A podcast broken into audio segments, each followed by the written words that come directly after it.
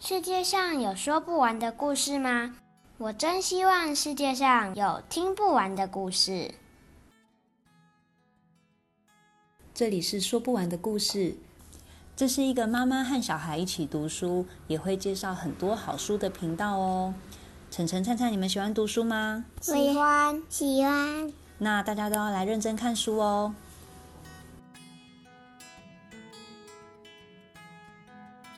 欢迎来到说不完的故事，我是舒婷。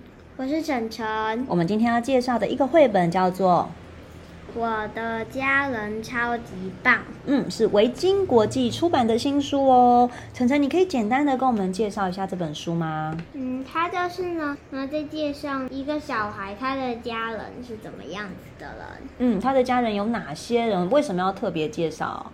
是很因为他特的别家吗？？对，因为他的家人都没有那个性别刻板印象。嗯，怎么说呢？你举比例如好不说好？像是阿嬷当警察，哦，这个呢就没有性别刻板印象，没有性别刻板印象是好事。嗯，然后呢，像他的爷爷爱插花、下厨，然后呢，他妈妈是露营达人。很会搭帐篷，对不对？结果晨晨的妈妈完全不会搭帐篷。 然后呢，他这的样就是有性别刻板印象。好，我要加油。那他的爸爸呢？他的爸爸呢是那个长发，然后呢那个呃眉毛太细了，所以每次都得那个自己压粗。自己画眉毛，对不对？好，然后呢，他阿姨会开车，而且是开小车还是大车？大车，对，阿姨开很大的一台车。然后他嗯的叔叔是，护士。对，我们现在是讲护理师。晨晨，你对护理师的印象是男生多还是女生多？都有嗯，那你平常生活中比较常容易遇到的是男生还是女生呢？女生，哦，其实台湾的护理师真的大部分哦，几乎都还是女生居多，因为很多人都会觉得这是女生应该要做的工作。可是男生有没有很适合？有啊，对啊，因为其实护理是要做很多很多出众啊啊，这样又讲太特别性别刻板印象，对不对？其对，实就是不一定男生才要注重，对，不一定男生才要做出众的工作，而是这个职业不管男生女生都很适合，他们都有呃自己可以做到的事情哦。还有他的哥哥是什么样呢？爱哭 鬼，看书哭，看电影也哭，朋友转学也要哭。那他的房间有什么特色呢？曾跟我们介绍一下。嗯，会有芭比娃娃，然还后有美人鱼，美人鱼的图画哦，哇，看起来是一个很温柔的房间。但是下一页就是这个主要说故事的人，这个小孩啦，他的房间很酷诶。晨晨告诉我们他喜欢什么？他喜欢恐龙、打篮球、打棒球、运动。对，他的房间看起来很热闹，对不对？好，如果没有特别讲的话，大家一定会觉得这是他哥哥的房间吧？可是没有，这是他自己的房间哦。晨晨，你觉得这个家庭奇怪吗？嗯，没有，为什么呢？就感觉还好诶。怎么样说还好，可是跟你呃故事你常常看到的故事里面的家庭的一些呃家人的生活设定有一样吗？嗯，不一样，嗯，平常我们看到的故事常常是怎么样设定？就跟这本书相反吧。嗯，妈妈都在干嘛？ 妈妈都在煮饭，很温柔的照顾小孩，那爸爸呢？工作，嗯，然后做一些那很个出众的事情，对不对？然后阿嬷一定就是呃啊烫着卷卷头啊，戴着。围兜啊，然后煮好吃的东西给孙子孙女吃，像那个不是怕就是浪费那的奶奶就是啊，不是真的那个给孙子零用钱 啊，对小孩很好啊。不过也有的啊是很凶啊。真的哦、可假如呢是要讲那种教训别人的事，真的那种常常会有的故事的话呢，那这样的话阿嬷通常都是好的。哦。然后阿公呢，通常呢，嗯我也不知道怎么形 容，因为很少会有阿公。没错，大家发现了吗？绘本里很少有阿公，阿公好像是绘本里不存在的角色哦。嗯、还是有一些啦，就是什么呃什么爷爷什么都做得到，我有点忘记书名哦。可是就是会把这个阿公的角色形容得很万能哦，其实还是蛮男性。主义思维的，对不对？我就觉得，哎，男生什么都做得到，那有没有什么都做不到的男生呢？有啊，那我们下次来写一本好了，我们来写爸爸什么都做不到，然后只要哎，爸爸帮小孩看功课就会错，对，这个晨晨常常遭遇到的事情，连错字都挑不出来哦。那如果爸爸煮饭就会烧焦，嗯， 然后如果恶心还有什么，还有爸爸会在妈妈工作回家的时候被妈妈问家事做了没，家事做了多少，然后他就会很积极，妈妈说我忘了，我睡着了，我在打电动， 我打电话忘记时间了。我们下次来写这本书好了。好，这本书就像晨晨刚刚讲的哦，呃，我的家人超级棒呢，其实是在讲说，呃，用他每个家人不同的形象设定哦，来打破大家的那个性别刻板印象哦，男生应该做什么，女生应该做什么哦、那刚好呢，我今天。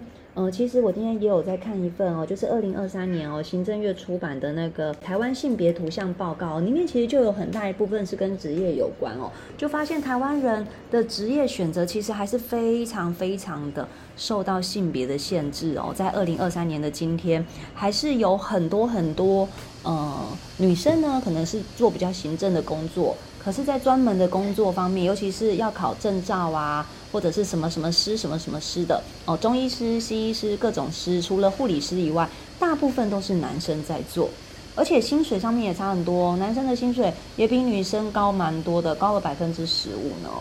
嗯，差好多 哦。晨晨，你以后如果跟你们班的女同学在职场上遇到，然后做一样差不多的工作，结果你的薪水比较高，你会跟她说什么？你说他的薪水比较高、你的啦，我不会说什么哎、你会帮她去跟老板讲吗？为什么她比较低？ 不会，因为我怕老板会扣我薪 水。那你会怎么做帮她争取呢？嗯，我也不知道，嗯，那你觉得这样公平吗？不公平。你觉得应该要怎么样？